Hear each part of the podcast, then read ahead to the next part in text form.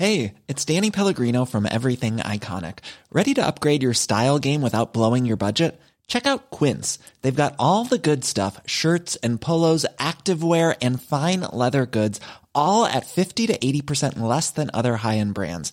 And the best part? They're all about safe, ethical, and responsible manufacturing. Get that luxury vibe without the luxury price tag. Hit up quince.com slash upgrade for free shipping and 365 day returns on your next order. That's quince.com slash upgrade.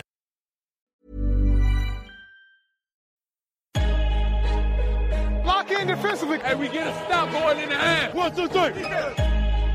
Attack, attack, attack.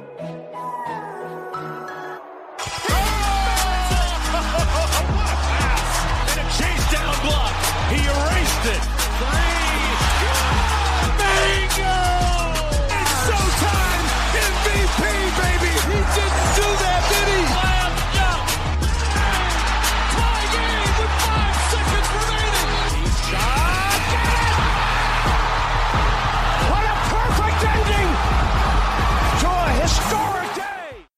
Salut à tous, bienvenue dans l'épisode numéro 147 du podcast Dunk Hebdo. Très heureux de vous retrouver pour un nouvel épisode. Pour m'accompagner cette semaine, on retrouve tout d'abord Ben Golliver. Euh, non, je voulais dire Tom. Ça va Tom?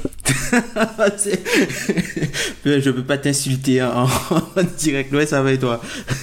Ça va très bien. Alors, pour expliquer la référence, faut pas faire des private jokes. Ben Golliver, c'est un journaliste du Washington Post. Il participe au podcast Open Floor. On en parle souvent. Et le truc choquant, c'est qu'ils ont sorti un épisode All-Star quelques jours après le nôtre. Tom, tu as exactement les mêmes All-Stars. Tu as exactement le même raisonnement. Ça fait pas un petit peu peur? C'est plutôt lui en fait qui a les mêmes raisonnements que moi. hein, écoute. Ouais, ouais, c'est ça, ouais, c'est dans ce sens-là. Moi, à ta place, j'aurais un peu peur parce que des fois, il se fait un petit peu le défenseur des hipsters de Twitter, donc moi, j'aurais un petit peu peur, tu vois, quand même. D'avoir les mêmes raisonnements, raisonnements que lui, ça me ferait un petit peu peur. Pas du tout Non, pas du tout. Écoute, euh, là, je suis sur une bonne mood. Memphis enfin gagné un match. Ça va. Ah, ça va. Ouais, ça n'arrive pas souvent en ce moment, donc. Et pour compléter l'équipe, un invité assez très rare avec nous. On est à 147, ça doit être le 5 ou 6e, c'est très rare avec nous. C'est Elorn. Comment ça va, Elorn? Ah bah, je suis ravi d'être présent, attendez. Elorn qui est donc fan des Pelicans. Ça, c'est c'est quand, même- c'est quand même incroyable. Enfin, faudra que tu, tu vas nous expliquer ça en, en, en début Ouais, de ouais. prochaine séquence. Et avec toi, bah, on va logiquement parler des Pelicans qui sont privés d'Anthony Davis depuis maintenant une semaine et qui voient les playoffs s'éloigner petit à petit alors que tout le monde parle des rumeurs pour Anthony Davis. Donc forcément, on t'a invité. tu nous as dit en off que t'étais une groupie du site. Je sais pas si c'est peut-être un petit peu exagéré comme terme, mais, mais non, Non, mais au départ, j'étais une groupie, maintenant ça va un peu mieux. Et je pense que c'est cette prise de recul qui m'a permis de- d'avoir le succès qu'est euh, d'être invité. Mais, euh, bah, croyez pas, mais j'ai des posters de vous dans ma chambre. hein. Oula. Oula. Si c'est des posters issus de la seule fois où on a fait un live vidéo, j'ai très peur. Bah, exactement. Dans ce canapé, vous étiez empilés les uns sur les autres, c'était catastrophique. J'ai très peur. Et ben du coup on va on va faire une longue page hein, du coup sur les Pelicans et on va essayer d'en parler autrement qu'à travers le prisme Anthony Davis trade etc. Pelicans comme chaque semaine on vous rappelle de nous suivre sur les réseaux sociaux Facebook Twitter où vous écoutez également vos podcasts, que ce soit Spotify, Apple Podcasts, Podcast Addict, etc., etc. N'oubliez pas les cinq petites étoiles, ça fait toujours plaisir. Et nous, on a, on a déjà assez traîné sur l'intro. On se retrouve dans quelques secondes pour parler des Pelicans. Vous écoutez le podcast Dunk Hebdo. Retrouvez-nous sur toutes les plateformes d'écoute comme SoundCloud, iTunes ou Podcast Addict, ainsi que sur les réseaux sociaux comme Facebook ou Twitter.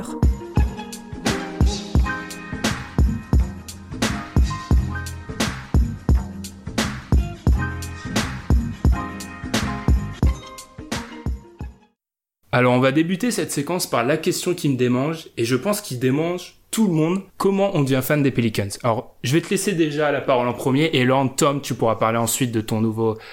du fait que tu es fan des Pelicans maintenant. J'ai même raté ma vanne, ça m'énerve un petit peu.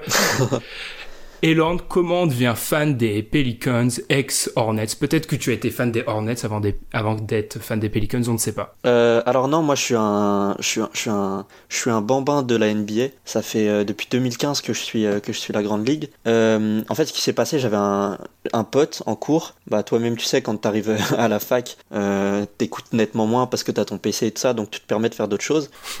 et, euh, et donc lui, il arrêtait pas de théma des top 10, tu vois, pendant pendant les cours, des top top 10 euh, des actions de la nuit. Il était un gros fan des Bulls, dédicace à, à mon gars Pierre. Et, euh, et du coup, je suivais de loin un peu ce qui se passait. Je voyais des noms, des trucs comme ça, et j'avais des quelques repères. Et à un moment, euh, je vois qu'il est sur le classement de la ligue et je regarde les noms des équipes et il y en avait plein que je connaissais pas du coup parce que je suivais ça vraiment de de loin. Tu vois, je connaissais les Celtics, le Heat et ça allait pas plus loin. Et, euh, et à un moment, vraiment, je vois cette équipe qui s'appelle les Pélicans et genre vraiment, ça m'a ça m'a fait beaucoup rire. Tu vois, je trouvais ça vraiment marrant que les mecs se soient dit entre tout euh, emblème possible, on va choisir un pélican et on va les démonter, tu vois, ça va être effrayant. Et euh, donc on est sur ces bases-là, et, et du coup presque comme une blague, au départ j'avais adopté cette équipe, et puis un jour je me mets une déterre, euh, je dors pas, il est un peu tard, je lance un match euh, sur un streaming éclaté, et, et je vois Anthony Davis qui est en train de rouler sur les mecs en face, et avec Drew Holiday qui fait des petits trucs sympas et tout, avec un effectif du coup un peu contrasté à l'époque, parce que c'était le Eric Gordon et Tyreek Evans, tout ça, et bah j'ai bien ce que j'ai vu, et puis puis euh, je pense que je suis un peu un hipster dans l'âme, tu vois. J'ai pas envie de l'être, mais je le suis. Donc finalement, euh, une équipe qui a, qui a pas beaucoup de fans, c'était un, fait- un peu fait pour moi. Ok, j'avoue que on a déjà fait cette réflexion, nous. Le Pélican comme nom d'équipe, c'est pas le plus swag. hein. on a vu d'autres, on a vu des noms plus inspirés que Pélican. Mais c'est marrant parce qu'en plus, paradoxalement, je trouve que le nom est éclaté. Bah logique, tu vois, enfin ça c'est un fait. Mais que toute l'identité qui va avec, elle est, elle est assez travaillée et assez bien réussie. Après ça c'est un, c'est personnel, tu vois, c'est les goûts et les couleurs. Mais Ah, par contre, le parquet. euh, bah moi je l'aime beaucoup justement. Ah, moi, le parquet, j'aime pas. J'ai du mal avec le parquet. C'est-à-dire qu'il est agressif, le parquet. C'est... Ouais, Agressif, ça va. je le trouve. Ok, je suis pas, je suis pas objectif, je suis pas objectif. Tom, un petit, un petit mot à rajouter sur comment on devient fan des Pelicans? Bon, je le charrie, non, on va, on va arrêter. bah ça. Anthony Davis, hein, juste. enfin, Oui, c'est ça, Anthony Davis, Julius Randle, euh, un petit un peu peu tard ça, mais. un petit peu de Drew Holiday, puis voilà, on, on, on change d'équipe. Non, allez, fini, fini les blagues. Je sais pas si t'as quelque chose à rajouter dans ton parcours euh, de fan sur euh, sur les Pelicans ou tu veux qu'on enchaîne direct par un, petit. Bah moi je vais en tant que groupie, tu vois, je fais comme quand je passe à la radio euh, sur énergie, toi-même tu sais, on fait les dédicaces. et euh, petite dédicace à, à tout notre crew de fans des Pélicans. On n'est pas beaucoup de fans français, je parle. On n'est pas beaucoup, mais on est assidus et je pense qu'on est une une fanbase relativement pertinente. Après, bah pareil, je suis pas objectif évidemment, mais C'est vrai que c'est pas une des fanbases dont on entend le plus parler. Je vous avoue que. mais c'est parce qu'on est beaucoup entre nous en fait. On discute beaucoup en, en privé. Et après, euh, des fois, on va juste insulter des mecs parce qu'ils parlent mal des pélicans, mais après, comme tout le monde, tu vois. Et là, on Je- fait des actions groupées, tu vois. je on vois, fait des ouais. happenings. Parce que c'est pas à chaque fois qu'on sort un, un épisode sur une équipe en particulier, on a souvent des membres de la fanbase qui viennent et c'est vrai que j'ai pas souvenir à part un ou deux de voir des membres de la fanbase euh, sortir euh, des membres de la fanbase des Pelicans sortir euh, à la sortie d'un épisode sur les Pelicans. Donc c'est c'est un peu vrai. Bah on est on est on est on est on est un peu moins de 20 là, à peu près. De clairement identifiés et de gens avec qui on a envie de parler parce qu'il y en a deux trois bon, on n'a pas envie de leur parler. Bah du coup, je te propose de commencer en, en discutant de la saison des Pelicans, mais avant de discuter, comme je l'ai dit ça, on va le garder pour la fin de la séquence, ce qui est Anthony Davis trade, trade deadline. Tout simplement parler de ces 50 matchs des Pelicans. Ils sont en dehors des playoffs, ils s'éloignent petit à petit à cause des blessures. Qu'est-ce que tu peux nous dire en tant que ton vécu de fan et de quelqu'un qui regarde New Orleans de très près sur ce début de saison? Euh, bah ça a été une saison. euh, En fait, il y a eu aucune constance dans cette saison, c'est-à-dire que ça a été tout le temps euh, des séries. On a commencé par une grosse série de victoires, ensuite une grosse série de défaites et ainsi de suite. Et euh, et donc c'est très frustrant en fait, c'est-à-dire que en termes d'humeur et en termes de de manière dont tu vois les choses, t'as vraiment des moments où t'es là en mode bah vas-y, on trade tout l'effectif, j'en ai plus rien à foutre. Et euh, vraiment, euh, une minute plus tard, t'es là, euh, non mais on fait les playoffs tous les jours et en playoffs on prend tout le monde sauf les Warriors. Donc euh, c'est un truc un peu comme ça, schizophrène. Et euh, bah c'est pas ouf, c'est pas terrible. je comprends, ouais. Tom, comment tu vois, on va, je, je, je me mue en présentateur pour une fois cette semaine. Tom, comment tu vois, toi, la saison des Pelicans après une cinquantaine de matchs? Ben, un peu comme il a dit, elle est un petit peu irrégulière. Enfin, c'est une équipe qui est vraiment euh, portée par ses, meilleurs joueurs, quoi. Donc, euh, c'est comme comme les Américains diraient, c'est une équipe qui est top heavy, c'est-à-dire que la force de son roster est dans le, les deux trois meilleurs joueurs. Et euh, malheureusement pour eux, ils ont pas mal de soucis de blessures, notamment Anthony Davis qui certes manque des matchs, mais qui a aussi des moments où il, il part dans dans dans dans les euh, dans les pas des gradins mais qui, qui retourne au vestiaire pour après revenir ou pas. Donc il, il- certes il manque pas le match. C'est pas considéré comme un match, un match manqué mais voilà c'est des petites blessures des petits trucs. Et euh, malheureusement c'est une équipe qui est euh, vraiment assujettie et qui est vraiment dépendante de la santé de ses meilleurs joueurs et qui euh, moi j'ai trouvé très intéressante au début de saison notamment avec euh, Mirotic Chimberbe incandescent qui euh, voilà quoi qui, qui sort en début de saison euh, totalement incroyable comme d'habitude le, le mois Miroticien quoi il fait son gros mois et puis euh, après ben l'équipe qui retombe un peu dans ses travers donc c'est une équipe qui a de, des hauts qui sont très hauts où tu as l'impression qu'ils peuvent taper tout le monde peut-être sauf les Warriors et tu as, une équipe qui a un, plancher si on peut reprendre cette expression qui est plutôt bas en fait comme on, comme on le voit euh, ces dernières semaines. Est-ce que, Elorn, est-ce que le fait que, que les Pelicans galèrent, c'est pas beaucoup lié à leur défense? Parce que moi, pour les avoir regardés, j'ai l'impression que souvent avoir une bonne défense, ça te permet de voyager bien, ça te permet d'avoir une assise. Cette année, les Pelicans ont la 26e défense NBA. C'est très loin des standards de l'année dernière, même très très loin de ce qu'ils avaient fait après le All-Star Break avec euh, où c'était la septième défense. Est-ce que c'est pas un peu ça qui pêche à l'heure actuelle avec les Pelicans? Si, bah tu l'as dit déjà, c'est un truc qui permet de voyager bien et euh, on est euh, à 26% de victoire à l'extérieur, donc on voyage très mal. Mais c'est un truc que tu ressens en plus. Dès que t'es à l'extérieur, t'es là quasi déjà, bon bah, allez, terminé. Sauf si tu vas au Cavs, quoi, mais bon, on n'y va pas si souvent que ça par an. Euh, et effectivement, on a des vrais problèmes défensifs, euh, principalement liés au fait que euh, on arrive, on a beaucoup de mal à gérer le pick and roll quand c'est pas le duo Drew AD qui le défend. Et on prend énormément de points sur pick and roll, et bon, ça pardonne pas dans la, dans la NBA actuelle. Ouais, je vois. Bah, je pense que c'est encore plus marqué actuellement. Sans Davis, pour avoir vu des- les derniers matchs des Pelicans euh, sur le pick and roll, c'est, enfin, c'est automatique pour l'équipe adverse. Exactement. euh, on, on parlait en off euh, du, du dernier match contre Oklahoma, enfin de l'avant-dernier match du coup contre Oklahoma City. Et Adam, s'il s'en est donné à cœur joie le nombre de dunks où il a vraiment rien eu à faire, quoi. Enfin, c'était comme dans du beurre. Hmm. Donc, selon toi, c'est plus un problème où, à euh, en dehors de Drew Holiday et d'Anthony Davis, les joueurs défendent tout simplement pas bien, en fait. En dehors des À, deux. à l'exception peut-être, euh, enfin, je nuancerai ça sur deux points. Euh, je pense que Peyton est intéressant aussi sur pick and roll, euh, de par son profil physique évidemment et parce qu'il est pas trop con non plus. Et Mirotic aussi est assez intelligent, mais après Mirotic il a les limites physiques qu'il a. Donc euh, en aide il peut être intéressant euh, sur des prises à deux notamment. Il fait souvent les bons choix au niveau des prises à deux et il gêne bien euh, pour que le mec puisse pas ressortir la balle. Mais euh, en dehors de ça, il est un peu perdu des fois sur certaines courses. Il n'arrive pas à suivre. Enfin, quand il dé, quand il défend, il n'arrive pas à suivre son attaquant. Ben oui, ça, ça, ça c'est un peu la problématique de cette équipe-là, c'est-à-dire que, par exemple, si on, prend les quatre meilleurs joueurs des Pelicans, on a Anthony Davis, on a Drew Holiday, on a Julius Randle et euh, on a aussi Mirotic. Le souci, c'est que ils peuvent difficilement cohabiter tous les quatre ensemble. Donc, au final, tu es obligé d'insérer des joueurs qui sont moins bons mais qui fit mieux et du coup tu t'affaiblis un peu si tu es obligé de faire par exemple rentrer euh, du, du Eton Moore du euh, ah, le, le shooter, le, le 3 shooter, le Miller, Miller, ouais, Darius Darius Miller, voilà, ou même Solomon Hill que tu es obligé d'in- d'intégrer. Donc du coup, tu te retrouves vraiment euh, dans une situation où, où tu peux difficilement jouer avec le maximum de puissance de feu. Et je pense que ça, c'est quelque chose qui en, qui en saison régulière va leur faire mal, même si je trouve que par exemple pour une configuration playoff, c'est une équipe qui est plus dangereuse sur une configuration playoff que sur la saison régulière par exemple, notamment par rapport à cette situation de haut très haut et de bas très bas. Mais sur ce que tu dis, euh, c'est très vrai parce que aussi euh, la, la profondeur, elle est, elle est ridicule à- aux Pelicans. Enfin, je veux dire, il y a vraiment aucune profondeur d'effectif. Dès que tu arrives sur le septième joueur, c'est des joueurs euh, qui sont parfois difficiles de faire jouer en NBA. Ben, ou des gars au joueur. minimum, ce sont des gars au minimum. Ouais, ouais, c'est ça en fait, c'est ça. Et en plus, du coup, ça, ça donne très peu de stabilité dans l'effectif, donc c'est compliqué de se projeter, quoi. Surtout si on rajoute le problème de blessure en plus, qui est récurrent. À l'heure actuelle, euh, Mirotic est sur le flanc, Anthony Davis aussi, Julius Randle est en day-to-day. Euh, c'est sûr que t'en as parlé, l'effectif est court. Et là, on s'achemine vraiment vers euh, une potentielle série de défaites qui pourrait pousser les, les Pelicans hors, hors des playoffs. Je voulais pas en parler maintenant, mais je pense que ça découle un peu. Est-ce que on a l'impression, euh, du coup, côté Pelicans, que avec ce calendrier difficile qui, arrive, en plus lié à toutes ces blessures, c'est peut-être en ce moment que se jouent les playoffs.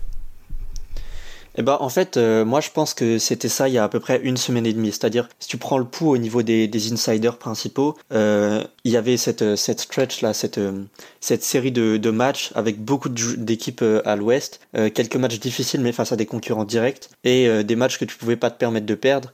Donc là, hier, on joue contre les Spurs, il y avait le match à OKC avant et le match contre les Pistons, qui est un match qui fait partie de ceux qu'on doit pas perdre. Et ces matchs-là qu'on perd, font que, à mon avis, on a déjà basculé dans la dans la partie où les playoffs sont morts. Là, je sais plus, c'était un, un insider qui disait que euh, pour finir à 47 wins et donc euh, ce qui est un, un bilan euh, envisageable pour atteindre les playoffs à l'Ouest, il faudrait finir en 25-7. Ouais, ah qui- ouais. Ouais. Donc, enfin, là concrètement, c'est euh, le, le front office se dirige pas vers ça, mais malheureusement, en tout cas dans ce qu'ils dans ce qu'ils disent, Gentry a pas l'air de vouloir lâcher l'affaire et Edem c'est toujours très actif sur le marché, mais euh, là il serait temps de, de mettre le frein à main et on arrête les frais, tu vois.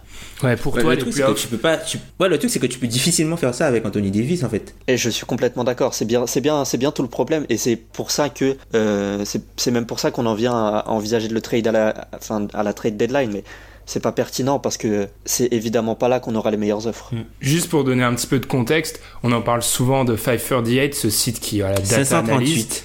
Tom, ça le fait toujours marrer, cette petite blague-là, c'est sa petite blague. hein. On est content. Il vous a donc, euh, ils vous ont projeté à l'heure actuelle à 41 victoires, autant de défaites forcément, euh, ce qui vous classerait 9e, mais à égalité avec le- les 10 et 11 qui sont Lakers et Wolves. Et pour avoir plutôt regardé votre calendrier, alors on sait le calendrier, c'est toujours dur à prédire, mais c'est vrai qu'à part les 10 derniers matchs de la saison, là vous êtes sur des périodes hyper compliquées, et c'est clair que déjà que l'équipe est ric-rac sans Anthony Davis, les playoffs semblent difficiles. Mais moi, je suis surpris que pour toi, ça soit fini en fait depuis, c'est fini depuis 10 jours selon toi? Non, non, non. C'était, c'était il y a 10 jours le, enfin, le, le début du point de bascule en gros. Ah d'accord. C'était, c'était à peu près ça. C'était euh, il y a 10 jours, on, on regarde, c'était à peu près après les deux matchs à Cleveland, donc euh, évidemment deux victoires.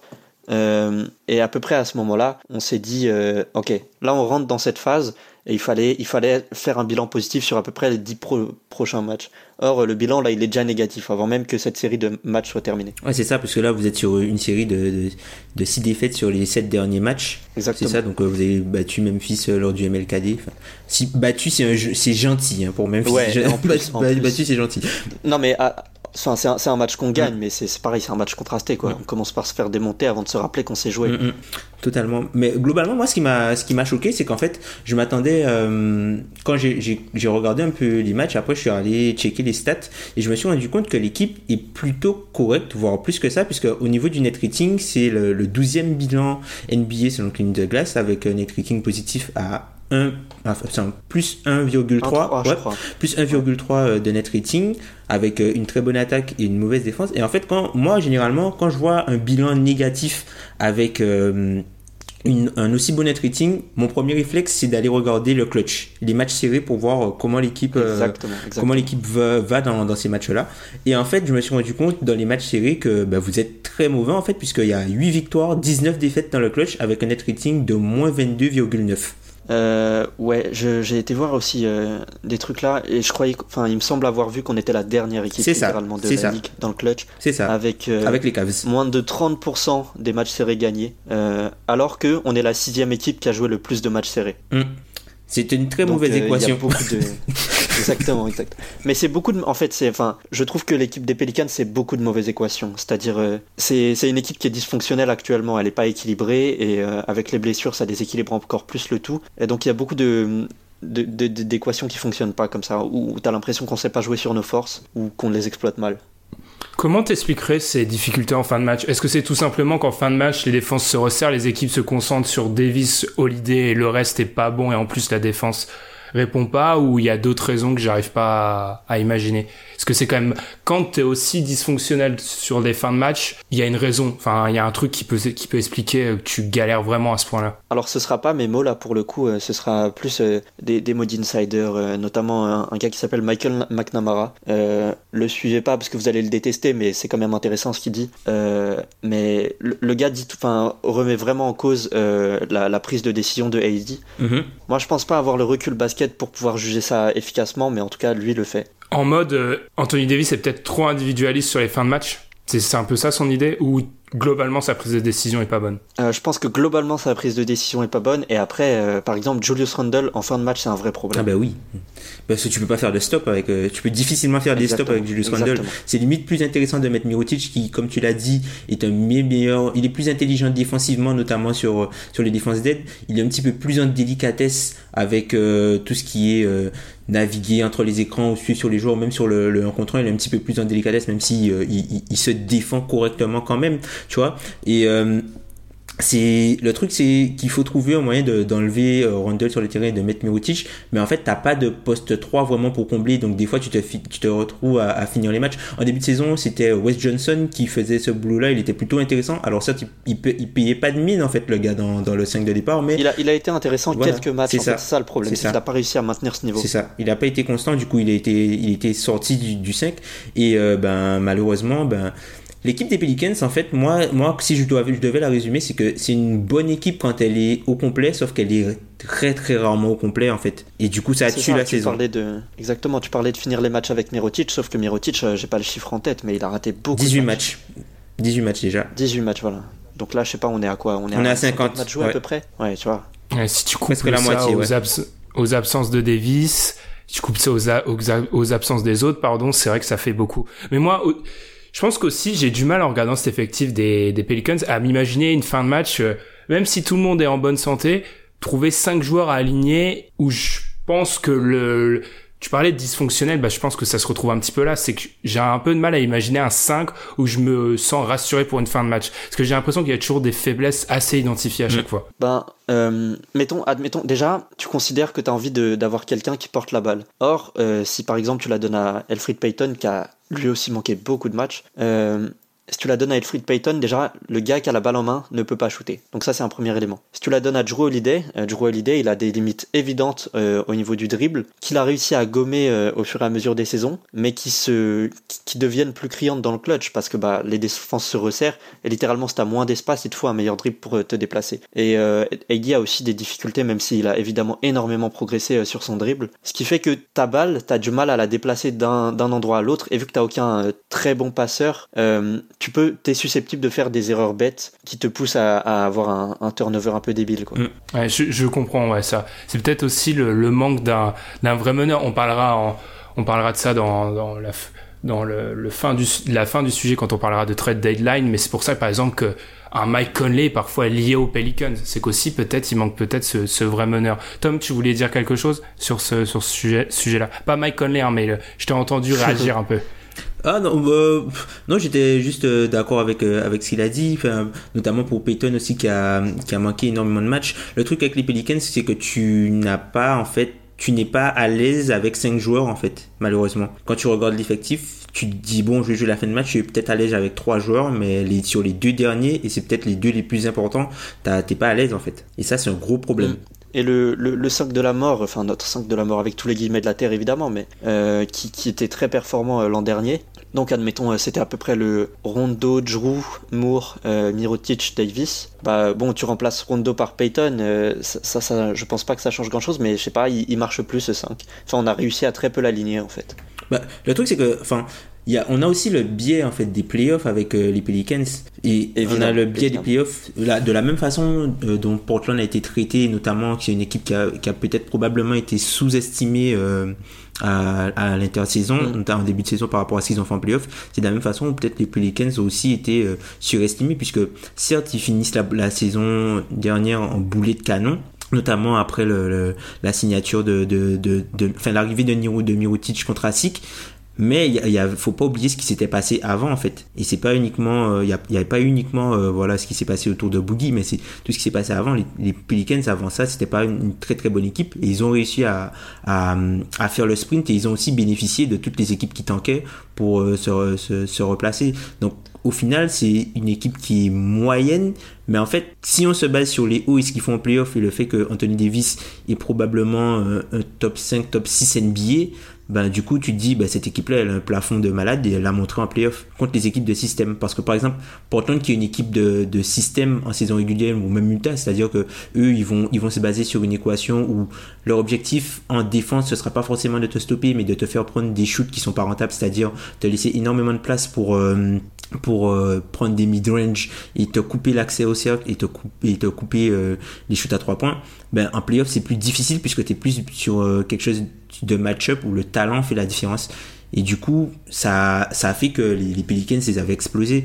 Sauf que bah, sur, sur, euh, sur toute une saison, c'est plus compliqué en fait de pouvoir performer tout le temps avec tes meilleurs joueurs euh, pendant 82 matchs. Pour revenir sur ce que tu dis, euh, il y avait aussi un, fait qui était, euh, bah, les Pelicans c'était une équipe qui aimait beaucoup les mid-range et euh, notamment parce que Drew Holiday les mettait à un taux assez indécent et, c'était, enfin, eux les laissaient ouverts en face. Donc il y avait un problème où ils avaient travaillé une défense toute la saison et ils pouvaient pas aussi revenir, enfin aussi facilement revenir dessus. Du coup, Drew Holiday pouvait les aligner là-dessus. Et enfin, entre autres, hein, Drew Holiday, mais c'était un truc plus global. De, on était une équipe très forte au mid-range.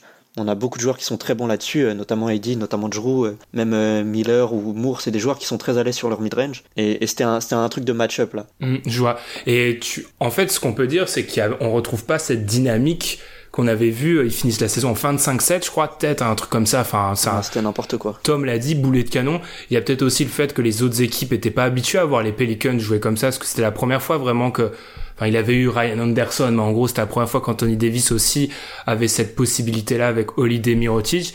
Et peut-être là, on le sait, ça arrive souvent. Ça, ça a été un peu le cas d'Utah, même si Utah, il y a aussi les règles qui sont allées contre eux. Souvent, quand une équipe fait une bonne partie de saison en fin de saison, enfin, les autres équipes ont le temps de travailler la vidéo l'été, de voir ce qui a marché, et il n'y a plus de surprise la saison d'après. Il y a peut-être ça qui a payé, qui a, qui a fait mal aux, aux Pelicans. Probablement. Et aussi, euh, je parlais des, des, il y a un truc aussi de, dans, dans, dans ce que, ce qu'a voulu mettre en place Gentry. En fait, il avait réussi à aboutir un projet l'an dernier et il a voulu le pousser un peu plus loin. Sauf que c'est là que les limites des joueurs pour ce projet euh, sont criantes. Enfin, je parle beaucoup de Drew Holiday, mais c'est parce qu'il est, il est primordial à, cette équipe et il est incroyablement fort et tout ce qu'on veut. Mais il y a un, vrai problème au niveau de son shoot. Il est à 32% sur 5 tentatives à 3 points. Il y a son, son IFG et son true de shooting qu'on qu'on baissé cette saison. Et euh, parce que notamment, en fait, il se force à prendre des shoots à 3 points, qu'il met avec, euh, enfin, qu'il tente avec beaucoup de confiance, mais qu'il ne met pas euh, un bon pourcentage. Ça, je me, je me demande, est-ce que c'est pas dû au fait qu'il ait de plus grosses responsabilités à la création C'est-à-dire que l'an dernier, il prenait certes autant de shoots, mais il y avait moins euh, tout, tout l'aspect création. Il pouvait un peu se reposer sur Rondo, notamment en fin de saison, pour euh, tout ce qui était euh, récupérer le ballon, faire monter la balle. Et il, opérait plus entre guillemets euh, loin du ballon. Cette saison, quand ils ont perdu Elfrid Payton, c'est plus lui en fait qui était à la création et du coup c'était il, il, il de- il devait utiliser beaucoup plus d'énergie pour pouvoir se créer ses shoots et sa, sa création de shoot et son scoring était vital pour l'équipe. Donc du coup je me demande est-ce que c'est pas dû à justement la l'augmentation de la difficulté de son rôle et l'exigence de son rôle cette euh, cette perte d'efficacité par exemple? Probablement, parce que vous parlez souvent du fait que, euh, ce qui- en fait, ce qui compte quand tu perds un joueur, c'est pas tant euh, la perte du joueur, C'est qui le remplace. le mec qui va jouer à sa place. Et, euh, et effectivement, Tim Frazier, euh, alors bon, j'avais une métaphore qui marche ou pas, mais pour moi, c'est un monsieur propre, sauf qu'il est anorexique, tu vois.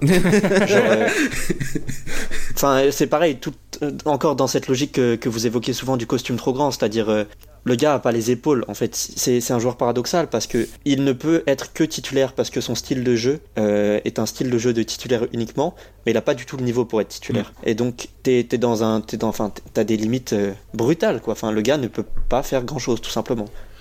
C'est peut-être encore le biais des playoffs, mais t'as parlé de Rajon Rondo. Est-ce qu'il manque pas un petit peu quand même? T'as parlé qu'il y a pas trop de différence entre Peyton et Rondo, mais est-ce qu'il manque pas un petit peu? Alors je vais pas me transformer en défenseur de Rondo, euh, loin de moi cette idée. Mais peut-être que sur, euh, par exemple, les enlever un petit peu de pression à, à Drew Holiday, euh, trouver des bonnes, peut-être dans le clutch, notamment trouver des bonnes lignes de passe, etc. Est-ce qu'on on sent pas un petit peu cette perte quand même? Ou alors c'est moi qui me fais des idées? Non, moi je pense qu'on la sent. euh, On la sent pas au niveau de ce que les joueurs sont capables de faire, mais au niveau de ce qu'on leur dit de faire. C'est-à-dire, il y avait vraiment ce truc-là de euh, coach sur le terrain, euh, qui, et qui, à mon avis, n'était pas juste un mythe, tu vois, n'était pas juste une histoire qu'on raconte euh, à la Nouvelle-Orléans. Tous les insiders en parlaient, le public, euh, les fan, la fanbase en parlait. Et c'était visible, c'est-à-dire c'est lui qui prenait les décisions. Il était d'accord avec Gentry là-dessus. Euh, Gentry disait toujours si moi j'appelle un système dans les deux dernières minutes et que toi tu vois une meilleure opportunité, c'est toi qui as la priorité sur moi. Et euh, au niveau de la prise de décision, du coup, même si Peyton est, est bon là-dedans, en fait, il a pas cette maturité, cette intelligence et, et aussi ce charisme qu'avait Rondo euh, parce que c'est un joueur respecté et donc euh, tout le monde va, va appliquer ce qu'il dit. Je pense qu'il manque beaucoup de maturité dans le clutch, euh, notamment à cause de ça. Après, peut-être- je sais pas si Rondo manque, mais euh, playoff Rondo manque. Mais même Rondo manque parce que euh, il faisait peut-être pas les efforts tout le temps. Enfin, ça c'est une évidence, mais en tout cas, il était tout le temps. euh, Enfin, je veux dire, il était jamais complètement off au niveau du cerveau, tu vois. Et ça, c'est toujours un truc. que T'as t'as- t'as- quelqu'un vers qui te tourner si t'as une galère. Mm, mm, mm, C'est mm, ça. C'est le backup plan, tu vois. Ouais, ouais, totalement. Totalement. Ouais, je- c'est ça peut être ça qui qui manque actuellement, surtout quand on a dit l'effectif est, est assez court. Je sais pas si tu as quelque chose à rajouter sur la saison ou si on on bifurque sur le gros dossier qui est la trade deadline et l'avenir de cette équipe. Je sais pas s'il y a des petits trucs qui te marquent et dont tu as envie de parler. Profite de cette tribune pour pour en parler. Ouais, euh, quelques, quelques trucs que je vais évoquer. Et de toute façon, euh, méga des pélicans vont me reprocher de- d'avoir oublié plein de choses, évidemment. Et ce sera vrai. Mais euh, les, au niveau des turnovers, on perd quand même beaucoup de ballons. Et on est incapable de, de, de, de revenir là-dessus. C'est-à-dire une fois que la balle est perdue, c'est deux points pour l'adversaire. Et à l'inverse, nous, euh, on est très peu, on a très peu de joueurs capables de marquer efficacement en transition. Euh, Peyton a du mal à utiliser son corps. Euh, on sent que, enfin, c'est pas le joueur qu'il aurait dû être euh, physiquement en tout cas. Et Drew Holiday est quasiment le seul joueur qui dunk, le seul extérieur qui dunk de, est capable de courir rapidement et d'aller scorer efficacement en transition. Il y a ça, et après il y a euh, le déséquilibre au niveau du spacing. Euh, on n'est pas trop mauvais au pourcentage, on est 12e au pourcentage de la ligue à 3 points, mais on est 25e euh, en tentative parce qu'on n'a pas les joueurs pour mettre en place un, spacing efficace. Et depuis la la, la perte d'Anthony Davis, c'est encore pire. Enfin, pour avoir vu les matchs et, les, et regarder les stats, c'est vraiment il y a très peu de shoot extérieur et c'est un petit peu caricatural. Mais c'est vrai que pour Ah les oui, ouais, vas-y, vas-y, vas-y, vas-y. Non, mais c'était, c'était pas, c'est un truc qu'il faut, qu'il faut pas que j'oublie, sinon je vais me faire brûler, c'est sûr. Mais finis ta phrase d'abord. Non, non, mais t'inquiète, l'invité a toujours raison. Vas-y, enchaîne. Non, c'est, euh, il, faut absolument que je salue euh, les, les, les bonnes performances de Jalil Okafor, qui sont pas forcément, enfin, qui sont pas uniquement des, perf- des bonnes performances statistiques, et c'est pour ça qu'il faut les souligner. Euh, il a fait un début de saison compliqué avec des minutes compliquées, mais là sur les quelques derniers matchs, il est très intéressant, même en défense. Rendez-vous Ouais, c'est vrai. Il est meilleur que Randall en défense. Moi, ça m'a choqué. Largement et La barre est pas il très a haute. sincèrement gêné euh, la Marcus Aldridge euh, hier et Frank Jackson qui est encore très limité mais euh, qui montre des, des vrais signes de progrès avec un, un shoot en progression et, et il commence à prendre confiance dans son jeu et dans le fait d'aller au cercle et d'utiliser son physique. Donc euh, il va falloir qu'il apprenne à l'utiliser mieux mais deux, deux points un peu positifs euh, Moi, justement moi, par rapport à la trade deadline c'est intéressant que ce soit eux qui émergent maintenant. Moi, ce que je trouve intéressant par rapport notamment à Frank Jackson, c'est que même s'il n'est pas en réussite, enfin Ben, on, on en a parlé notamment sur le, le shoot, voilà, le shoot à Détroit, il a pas peur de tenter en fait. Je pense que tu vois, il est pas, il a pas peur du moment, il prend ses responsabilités. Donc certes, pour l'instant, il a pas énormément de réussite, mais tu sens que c'est un joueur qui qui est pas effrayé par l'instant et qui fait ce qu'il a à faire et qui fait euh, ce que le jeu lui, il, il prend ce que le jeu lui donne en fait, totalement. Il force rien, Exactement. il force rien. Donc c'est Il a encore un tout petit peu peur euh, de, du contact et de pénétrer, et c'est pour ça que je dis qu'il a du mal à utiliser son physique. Mm. Euh, des fois, il faut qu'il aille Tomar. Avec le physique qu'il a, il faut qu'il y aille. Il a encore un peu de mal avec ça. parce que tu- Mais en tout cas, il prend les shoots, et dès qu'il est en réussite, c'est le jour et la nuit. Parce que tu vois, même là, on, a parlé par exemple face à Détroit, où euh, voilà, le, le, le shoot, il aurait pu le mettre, mais malheureusement, il y a, il, il arrive pas, il, arri- il, il y arrive pas. Mais même contre, Mm. Moment, il y, a un, shoot pour revenir, je sais pas, c'est à moins 3 ou moins 4 enfin, vers, vers la fin. Et Ouais, euh, bah, il le manque et malheureusement ça fait la bascule sur le match quoi. Et moi ce que, ce que j'ai trouvé intéressant notamment sur le match face au OKC c'est que moi je pensais pas qu'ils allaient remonter puisqu'ils étaient à moins 20 je crois à un moment. Je crois dans le troisième quart-temps Ouais, ils sont à ouais. moins 20 ou un petit peu plus et euh, dans le quatrième ont- enfin le, le groupe a fait preuve de, de, de, de résistance quoi. Enfin ils auraient ils auraient tout à pu, pu s'écrouler quoi. C'était dans des conditions difficiles. Randall ils apprennent au début du match qui, qui sera absent. Enfin il y a t'as t'as pas mal de, de, de petits facteurs qui font que voilà tu te dis bon ok de toute façon on va perdre le match ils sont pas favoris et puis ils se enfin moi je, franchement moi je pensais qu'ils auraient eu des chances vraiment pour de, de, gagner le match euh, face aux Spurs tu vois. Puisque ils, ce qu'ils ont montré en, ils ont ils ont vraiment montré qu'ils qu'ils avaient du caractère à la fin du match. Donc à voir. Alors certes sur le papier ils ont euh, six défaites sur les sept derniers matchs mais c'est pas une équipe qui a abandonné pour l'instant. Non, non, non. Mais d'ailleurs, euh, vous parlez aussi souvent de, des équipes qui ne se battent pas elles-mêmes. Mm. Euh, à l'inverse, les Pélicans se battent systématiquement eux-mêmes. Ah, je voulais, je voulais qu'on en parle de ça. C'est vrai parce que moi j'ai remarqué des fois. Alors je c'est peut-être le.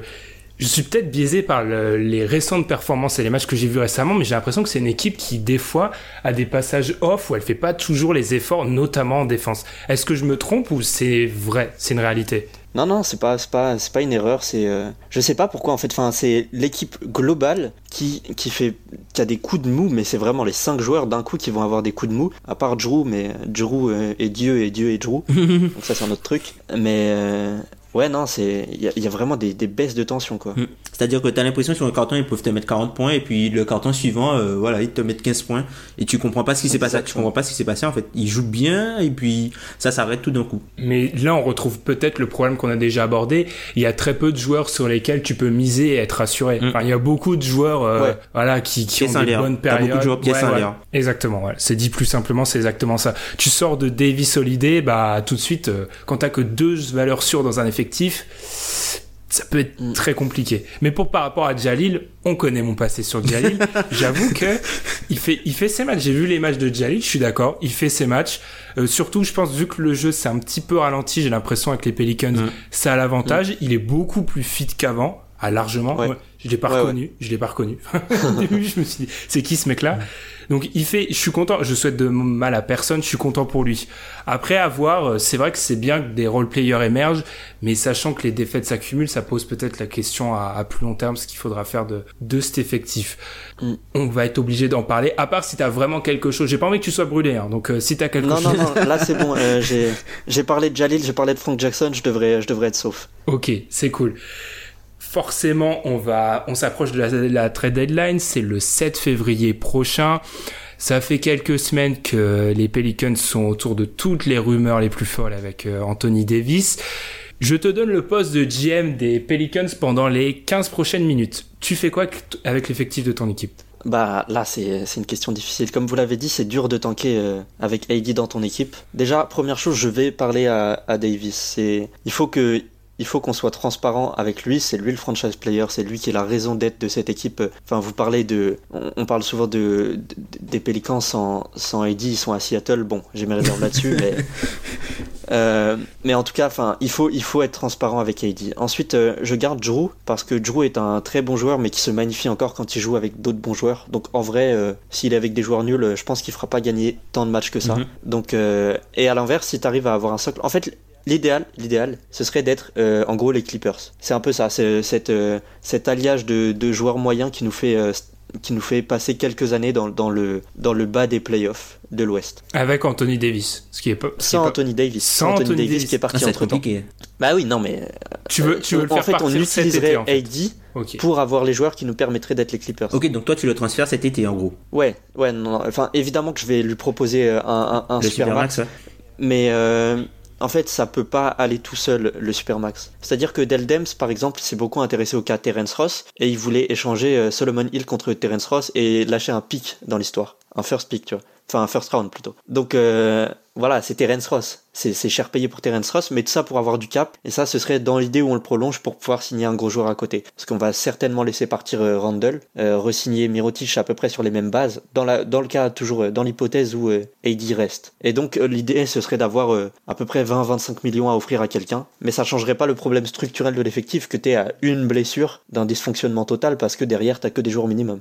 Ok, je comprends. C'est une stratégie que je trouve bonne parce que euh, on l'a déjà dit, mais les Celtics, par exemple, ne peuvent pas trader pour Anthony Davis à l'heure actuelle vu que Kyrie Irving est dans son contrat qu'il a eu grâce à la Rose Rule. On vous épargne les détails, mais en gros, ils peuvent pas l'avoir à l'heure actuelle avec le contrat qu'a Kyrie Irving. Et c'est vrai que je pense que c'est une bonne idée de- d'attendre peut-être l'été, lui proposer le Supermax et voir après. Mm.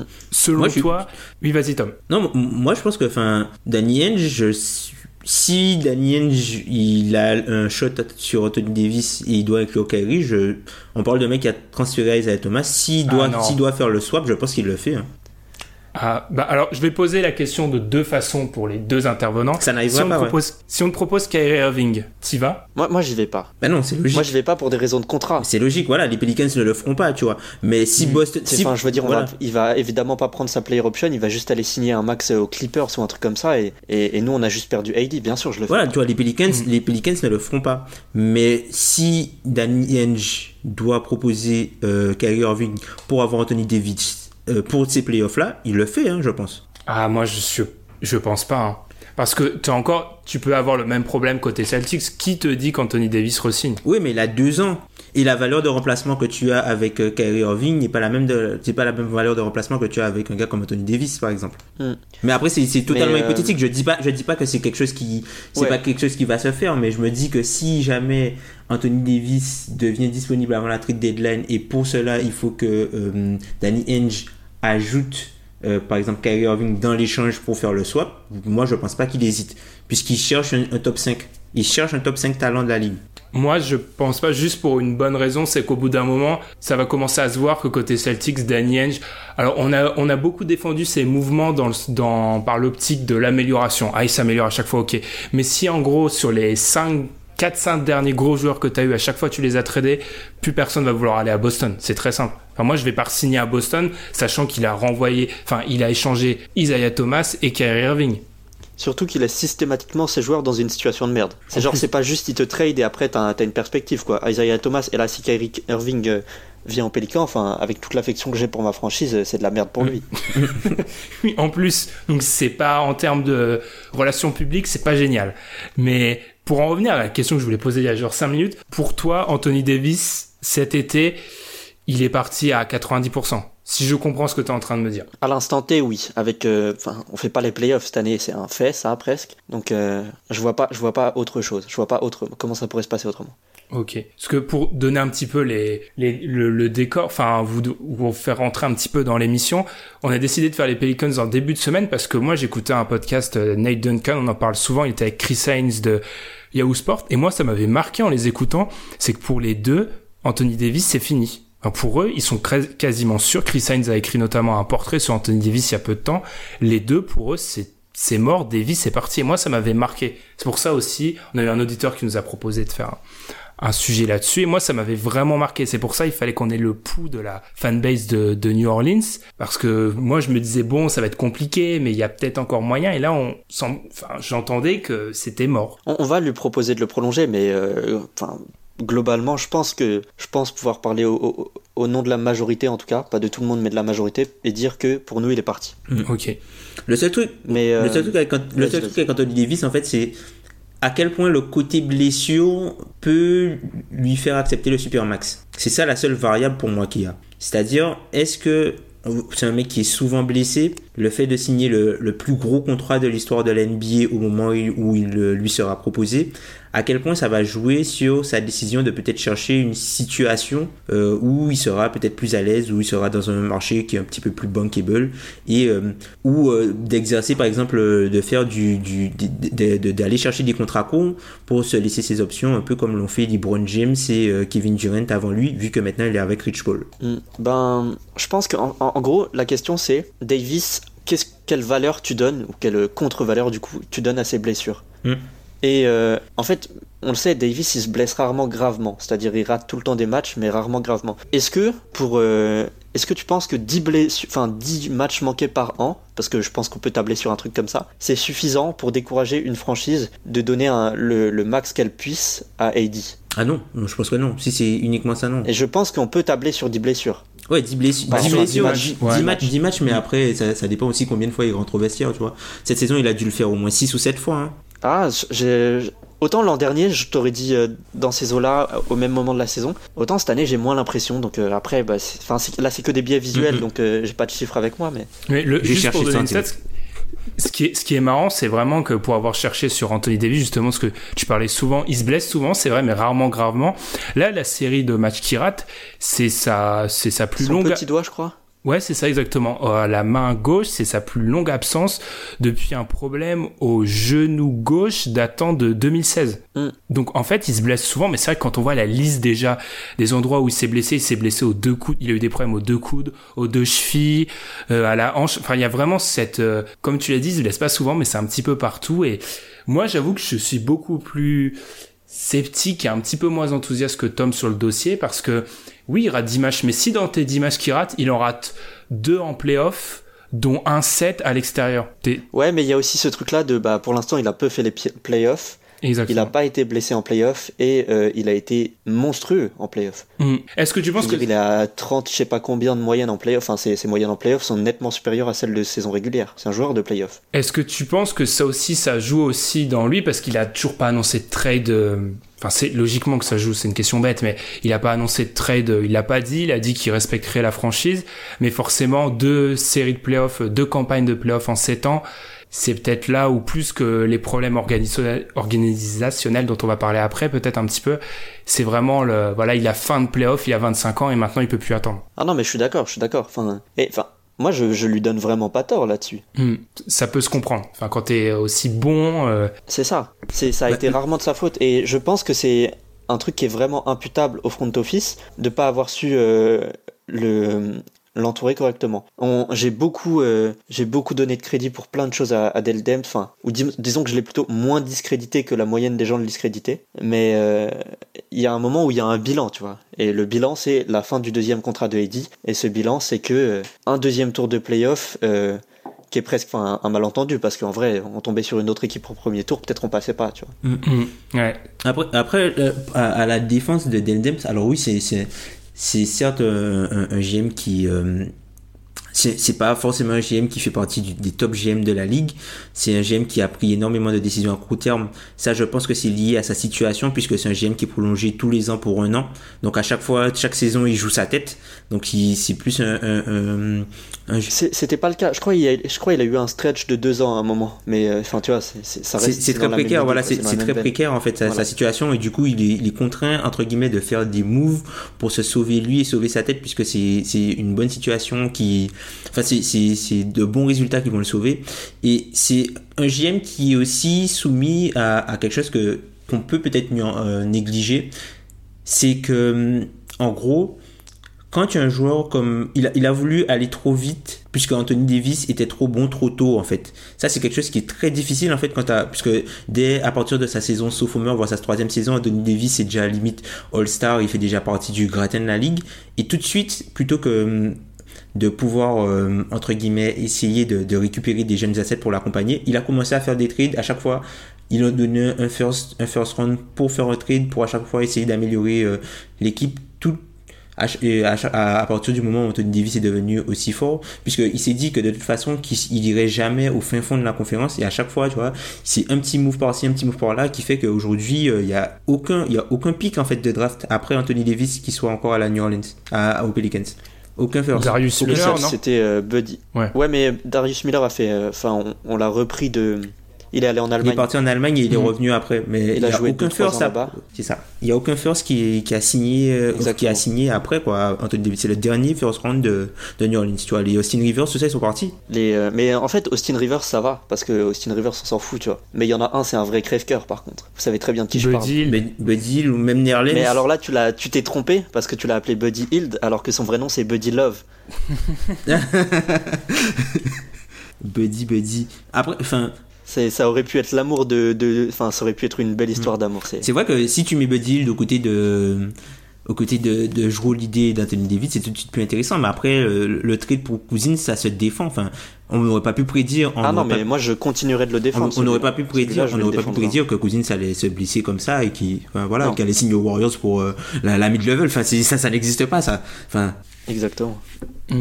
Mais c'est vrai que moi, moi, ce que je reproche surtout à Deldem, c'est des paris, euh, beaucoup de paris sur des joueurs souvent blessés quand t'as- ton franchise player a ces problèmes-là. Mm, mm. C'est pour moi, c'est totalement incohérent. Alors, juste pour vous donner la stat, sur les cinq dernières saisons, euh, c'est Thomas Bostro d'ESPN qui sort la stat. Les Pelicans sont donc l'équipe, euh, la deuxième équipe NBA qui a subi le plus de blessures. Seuls les Sixers font pire. Et je pense que les Sixers, euh, Embiid, Simmons, Full, ça fait mal. Voilà, quoi. C'est- Ouais. ouais. ah ouais, ça, ça. vraiment- J'aurais mis, j'aurais mis les Grizzlies euh, peut-être au-dessus de nous dans ce classement. Ah bah ça. Bah, je pense que ça se joue à rien, mais ils sont, ils sont, doit ils sont deuxième, donc, Mm. donc c'est sûr, parlant de que- bless- c'est sûr. que- En Oui, parlant de blessure, en parlant de blessure, j'ai retrouvé en fait les, les matchs. J'avais dit qu'il était, Ah. euh, qu'il était, qu'il sortait euh, à peu près 8 ou, ou 8 fois à peu près 7 8 fois. Ben c'est plus que ça en fait finalement puisque t'as Chicago un shot à la, un choc à la tête, Chicago pas sur le mois de novembre, hein. Chicago un choc à la tête, Phoenix euh, cheville droite, Denver bras droit, New York quadriceps droit. Il a manqué le match d'après. Dallas, cheville gauche. Détroit, hanche droite. OKC, hanche gauche.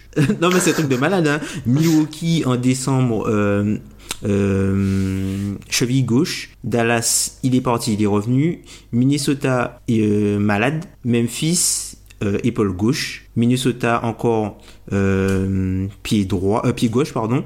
Et là Portland index droit. Donc quand tu regardes, il y a pas mal de Et matchs. hein. d'ailleurs, euh, à ça, il Il faut, revient. il faut ajouter un match de début de saison où il a joué alors qu'il avait la gastro euh, face aux, face aux Mm. Warriors. Ça fait plein de petits trucs, hein. C'est plein de petits trucs. Ouais. Ouais, je m'en, enfin, j'avais pas en tête que c'était à Mm. Et pour citer, voici de, de Willie Gilmore. Ah oui, bah d'ailleurs, euh, c'est- je crois que C'est le beatwriter pour. l'insider de The C'est ça. Athletic, non? Ouais. Euh, Très bon, euh, très bon Will Guillory aussi. Je pense que on, on peut peut-être refermer cette euh, cette page Anthony Davis trade deadline. À part si t'as quelque chose à rajouter pour enchaîner. Et oui, vous avez compris, on va passer plus d'une heure sur les Pelicans.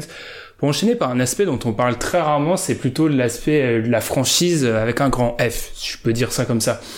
C'est que en fait les Pelicans, on en a parlé en off, il y a aussi un vrai problème. Là, je vais citer Pierre qu'on salue, euh, qui avait été à la New Orleans, je sais qu'il a aussi été et qui nous avait dit non mais les gars, je me rappelle de son message où il nous avait dit ça en téléphone, je sais plus, il nous avait dit en gros les gars à la Nouvelle-Orléans, les gens ils en ont rien à foutre des Pelicans. Enfin franchement, ce qui les intéresse, c'est les Saints, l'équipe de football américain. Et c'est vrai qu'on on- c'est un angle qu'on aborde très rarement, donc autant le faire sachant qu'on est un fan de New Orleans en plus. Et tu nous avais dit que ça t'intéressait aussi. C'est vraiment cet aspect où les Pelicans, c'est le, voilà, c'est le petit frère dont on parle pas trop à la Nouvelle-Orléans. Bah, enfin, euh, déjà d'un point de vue euh, historique du sport, enfin, c'est un, État du Sud qui est très comparable au, au Texas par beaucoup d'aspects. Et euh, il me semble, c'était il y a quelques années, j'avais vu ça, mais il me semble que la, la Louisiane, c'est l'État dont sont issus le plus de joueurs de NFL. Ouais. Alors, ouais. à vérifier la stat, tu vois, mais c'est à quel point c'est dominant comme, comme sport dans la région. C'est-à-dire, enfin, LSU, l'équipe de, de bâton rouge universitaire, ne. Autant les Tigers au, au foot américain, c'est quelque chose d'incroyable. Autant les Tigers euh, où était Ben Simmons et où était Shaq, euh, c'est une équipe anecdotique en basket. Je veux dire, en termes de fréquentation, de résultats, c'est pas. Mm, ouais. Ouais, il y a aucune, en fait, c'est ça. Il n'y a pas de culture euh, du basket de manière globale. C'est-à-dire, les équipes universitaires de, de Louisiane ne sont pas performantes. Ouais, et globalement, du coup, les Pelicans le payent parce que c'est Exactement. ils sont face à un monument et c'est pour ça que t'as as dit à un moment que selon toi, enfin sans sans Davis, bah les Pelicans pourraient être à Seattle. Je suis pas loin de partager cet avis-là. Pour toi, Non, moi je le, je le pense pas. C'était c'était plus une ref à ce que vous Ouais. aviez dit un jour euh, il y a quelques temps d'ailleurs, mais tu tu penses pas que ça serait le cas? Non parce que euh, moi j'ai, bah, je, je suis un peu amateur des théories de complot aussi.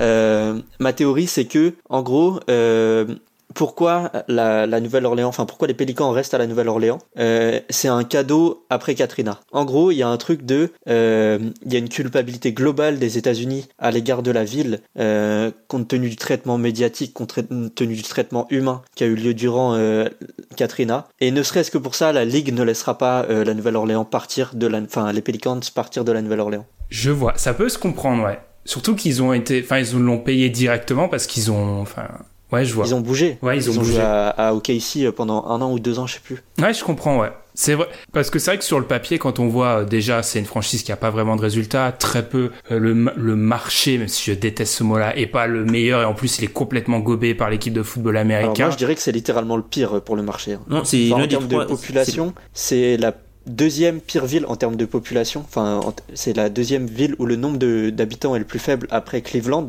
Sauf que c'est aussi l'État euh, le moins peuplé parmi tous les États qui ont une franchise NBA. Et quand on prend en termes de postes de TV, c'est ce qu'aiment bien faire les Américains, c'est le 51e marché euh, en termes de postes de TV dans la, dans la ville et c'est Ouais. le dernier en NBA. Enfin, même Oklahoma City fait mieux. Que... Ouais, Mm, ouais, ouais. Ouais, ouais, donc c'est, on n'en parle pas souvent de la Nouvelle-Orléans dans ce, dans ce- cet aspect-là, mais c'est vrai qu'en plus nous on est français, donc il y a une attache avec la Nouvelle-Orléans. Enfin, je sais pas si elle, Évidemment, évidemment. je sais pas si elle reste. Enfin, moi, c'est- lié à ça aussi. Ouais, je sais pas si elle reste encore beaucoup, et donc du coup on n'a pas conscience que la Nouvelle-Orléans, c'est comparé à d'autres équipes qui sont dans la ligue, c'est c'est très très petit. D'ailleurs, tu nous as dit que tu as eu la chance d'y aller. Mhm. Bah d'ailleurs, euh, ouais, un truc de de, de, de comment les Pelicans essayent de s'impliquer, comment ils essayent de fidéliser euh, les habitants. Euh, je sais pas si ça se fait beaucoup dans les autres franchises, mais en tout cas très souvent, avant les matchs à domicile, il y a des blocs parties. Et en gros, euh, c'est une fête et il y a la mascotte, il y a éventuellement un joueur de bout du qui, qui vient, il y a de la bouffe, il y a de l'animation, il y a de la musique, tout ça. Et ils font souvent des blocs parties dans un peu tous les quartiers de de la Nouvelle-Orléans, genre une heure avant le match. Et donc ils essayent de s'implanter comme ça. Aussi, quasi tous les, tous les terrains de basket, enfin, c'est pas tous évidemment, mais il y a beaucoup de terrains de basket euh, de là-bas qui ont été rénovés euh, par les Pelicans. Et du coup, t'as leur logo en gros euh, sur le terrain quelque part. Genre, t'as un petit panneau qui t'explique que c'est eux qui ont payé pour ce truc-là. Donc ils essayent, il y a vraiment une politique de l'équipe à ce niveau-là, d'essayer de, de s'implanter, de prendre de la place. Mais ça marche pas, parce que moi j'y suis allé après l'élimination des Saints de l'an dernier en, en playoff. Et il y avait encore tous les drapeaux partout dans la ville euh, accrochés aux lampadaires tu vois il y avait des sur quasi tous les lampadaires il y avait des petites flags des, des Saints alors que les mecs étaient éliminés depuis trois semaines quoi Ouais, ouais. Ça veut dire quelque chose, quoi. C'est assez marquant. Et moi, ce qui m'a fait marrer, c'est, alors encore une fois, c'est Twitter, c'est biaisé, mais quand je regardais en fait le fil Twitter des Pelicans la nuit dernière, qu'est-ce qu'on, c'est quoi les tweets qui ont le plus buzzé? C'est ah, Drew Brees, le quarterback de la Nouvelle-Orléans, est présent. Euh, Taysom Hill, son backup, est présent. Et ça, les gens ils retweetent. Alors que, alors c'est que des tweets, je sais, mais c'est marquant. C'est ça qui fait le buzz en fait. Et c'est, c'est un peu triste pour cette équipe des Pelicans qui a quand même eu Anthony Davis à l'époque où c'était encore les Hornets. Et Chris Paul, c'est euh, Baron Davis aussi. Baron Davis aussi. c'est des enfin je veux dire Chris Paul Anthony Davis c'est des mecs qui sont top 10 NBA et qui l'ont été sur des longues périodes. Et on a l'impression que la franchise elle peine à décoller. Donc c'est un peu c'est pour ça que c'est intéressant d'avoir un fan des Pelicans parce que c'est c'est c'est rare je Mm. pense. Espèce en voie de disparaître Et puis, un peu pour revenir sur euh, ce que vous avez dit, notamment par rapport à l'équipe de football américain, je crois que c'est une franchise qui, qui partage un peu le staff médical entre les deux. ouais. Ah, ça c'est ça Ça, c'est une c'est- ça, c'est- aberration on en avait ça, déjà c'est parlé. c'est en train c'est en train de c'est en train d'évoluer mais parce qu'il y a eu ce scandale autour de ces deux médecins là qui avaient qui avaient mal diagnostiqué un joueur de foot US et euh, et du coup ils sont en train un, un peu de s'émanciper de ça mais effectivement ils ont le même staff médical et ils ont les mêmes en termes d'infrastructure aussi ils partagent une partie ce qui est une enfin c'est une aberration personne fait ça en NBA Dans le sport pro, Il y, a, y un truc qui est complètement débile, mais vous avez pas idée à quel point c'est euh, le Black, Black and Blue Reports. C'est en fait, euh, t'as une, une espèce de newsletter hebdo, tu vois, et euh, qui est une newsletter des deux équipes. C'est-à-dire que euh, le, les bureaux communiquent sur les deux franchises en même temps. Enfin, ça n'a aucun sens. Mm. C'est pour ça ça ça cultive un peu ce ce statut de petit frère ouais, c'est ça. Ouais, non, mais c'est ça. Mm. Mais souvent, les, souvent les, les insiders interpellent, interpellent du coup Gail Benson, la propriétaire actuelle. Ils, ils- ils lui disent Tu sais, l'autre franchise que tu possèdes là, ce serait pas mal si tu pouvais faire ce truc-là. enfin, même eux sont très cyniques à propos de Tu ça. penses pas qu'ils vont vendre après la mort du père, du coup? Euh, pff, j'ai peu de j'ai pas enfin je vous ai déjà parlé du coup de ma théorie du complot qui fait que euh, la, la NBA or- or- là, autoriserait pas nécessairement la, vente Non, mais pas pour la déplacer, hein. c'est- c'est-à-dire que tu, tu t'en- c'est-à-dire Ah ouais. que si tu changes de propriétaire, mais tu mets une clause disant que tu t'engages à rester là pour, je sais pas moi, 10 ans par exemple. Là, pareil, je pense que théorie du complot, euh, Gail Benson, elle est très controversée parce que, bon, euh, pour ceux qui savent, euh, son, son mari, je crois, c'est George Benson, est décédé. Euh, et en fait, elle, elle a genre 25 piges de moins Mm. que lui. Et il- elle s'est arrangée, ou alors les choses sont, se sont faites d'une telle manière que tous les héritiers ont été déshérités. Et Et donc, c'est une personne très très controversée au sein de la Nouvelle-Orléans parce que George Benson était quelqu'un de très influent. Mhm. Et, et donc, à mon avis, elle a un problème de crédibilité et de légitimité qui fait qu'elle peut pas se permettre de la vendre. ok. C'est pour ça qu'elle a un c'est pour ça selon toi qu'elle a un discours hyper agressif avec les Pelicans. C'est que- Ouais, ouais. Mais elle est souvent dans les vestiaires et tout. Alors après, euh, je pense qu'elle en profite pour se rincer ça, mais- non, mais attendez, attendez. Là, elle arrive sur ses 70. euh, Il y a des jeunes gens bien bâtis dans le vestiaire. Allez. Pourquoi pas Ça, c'est des dossiers qu'on n'aborde pas assez, mais ouais, je vois. ça peut, ouais, ça peut se comprendre. Mais c'est vrai qu'il y a vraiment. euh, Moi aussi, Tom, par rapport, tu posais la question de la revente, je me dis aussi, je me mets à la place d'un possible investisseur. Alors. Déjà, ça, on l'a dit, c'est euh, t'es dans une ville où en gros les Saints contrôlent tout, euh, t'es vraiment, les gens ont très peu d'intérêt pour ta franchise. Anthony Davis, tu sais que tu l'auras pratiquement plus et bonne chance pour retrouver un talent de son niveau euh, dans les prochaines années. Ça te donne pas vraiment envie d'acheter. tu Mais, vois, je veux mais dire. est-ce que euh, ça justement, tu sais- est-ce que ça justement, ça peut pas conditionner le trade d'Anthony Davis, genre? Est-ce que tu vois, si par exemple tu sais que un- tu dois avoir un rachat, enfin la la, la Nouvelle-Orléans, c'est pas la première fois qu'ils doivent euh, faire euh, avec un joueur qui qui doit partir. Hein. Enfin, ils, ils ont eu, le- ils ont vécu Mm. l'épisode Chris Paul, ils ont été récompensés du du first pick quoi. On peut, peut-être qu'il y, y aura peut-être quelque chose de, de, de ce genre-là. hein, peut-être que si la franchise doit être vendue, c'est quoi la valeur de la franchise? Si tu vois la valeur de la franchise avec Anthony Davis et la valeur de la franchise sans Anthony Davis, et tu dois vendre, au final, peut-être que tu vas pas transférer Anthony Davis puisque ça augmente la plus-value que tu peux faire sur la franchise. Ça, ce sont des, des, des petits trucs qui sont un peu hors terrain qui peuvent influencer euh, les- la stratégie de l'équipe. Et ça peut aussi beaucoup compter dans euh, quel joueur tu vas chercher en retour. Parce ça. que par exemple, euh, Tatum, c'est un, un, un joueur qui, qui, euh, que tu as envie de regarder. Enfin, après, euh, les goûts et les couleurs, mais c'est quand même un joueur plutôt élégant. Et c'est un joueur qui a une bonne cote de popularité. Donc ça peut jouer aussi dans le choix du joueur que tu vas aller Ouais, Est-ce chercher. que tu vas chercher un mec euh, plus flashy ou un gars qui voilà qui fait qui, qui, qui emmène une visibilité sur la franchise? Ou est-ce que tu vas plus essayer de, de, de sombrer entre guillemets et d'aller d'aller dans, dans un, un- un- une reconstruction un petit peu plus plus obscure quoi Ouais, Parce que Ouais, la une- reconstruction, là, c'est, ça va être difficile. hein. Ouais, parce qu'une reconstruction obscure, on l'a déjà dit, c'est une franchise euh, qui a déjà du mal à trouver des, des supporters, à avoir un vrai élan à la Nouvelle-Orléans. Si on part sur une vraie reconstruction euh, sur le temps long, Ouais, c'est ça. Parce que, regarde Ça par exemple, être, on peut- euh, on, peut prendre un, un exemple par exemple comme Minnesota qui, qui, qui s'est retrouvé un peu dans la même situation avec Kevin Garnett. Ils ont transféré Kevin Garnett. Au final, ça leur a pas apporté énormément. hein. ça leur a pris 10 ans. Est-ce que est-ce que est-ce qu'ils peuvent survivre 10 ans dans ce marché-là? Sans Bah justement, c'est ça la question, c'est que, enfin, c'est flagrant que le Twitter Pelicans, parce que je suis beaucoup de- d'insiders, mais aussi des fans, des trucs comme ça, euh, il est nettement moins actif maintenant. Et même entre nous, entre entre Français, là, euh, je veux dire, je me levais toutes les nuits en début de saison. euh, maintenant, je me contente des replays. Ouais, il y a cette perte d'élan, ouais. Ouais, Ça peut être à surveiller, mais c'est vrai que, comme tu l'as dit, Tom, je sais pas si les Pelicans ils peuvent se permettre 10 ans. euh, Non, clairement pas, clairement pas. Surtout qu'ils ont pas de chance, c'est qu'ils sont là à un moment où l'autre équipe de football américain marche, Mm. donc euh, ils peuvent même pas tirer la couverture à eux. euh, lâche On, on va remercier les arbitres, euh, les arbitres NFL d'avoir fait perdre les, d'avoir fait perdre les Saints. C'est grâce à eux, parce que sinon, s'ils gagnaient le Super Bowl, on était vraiment à la merde. la, la seule chose qui pour moi peut faire qui peut influencer peut-être la, la possible destination finale d'Anthony Davis, c'est si quelqu'un a le first pick et le met pour Anthony Davis et tu peux récupérer Zion. Par exemple, Chicago. Vous pensez qu'on échange à l'heure actuelle Zion contre Anthony Davis? Parce que Zion, j'ai l'impression que c'est un. Je sais pas. J'ai l'impression que Zion, ça devient un rêve et que. on- Moi, je pense que si t'es les Pelicans et que on te propose, si t'as l'offre des Celtics, l'offre des, des peut-être Lakers et en face t'as Zion, je pense que Zion, ça, c'est, c'est, Ouais. c'est mieux que tout ce que tu peux, euh, que tu peux avoir euh, Ouais, ouais, ouais. des autres. hein. En termes de médiatisation, en fait, c'est ça. C'est ça, parce que tu t'as, la ta média, salle. t'as la médiatisation, t'as le fait que voilà, le mec c'est un phénomène qui est connu dans, dans tous les États-Unis.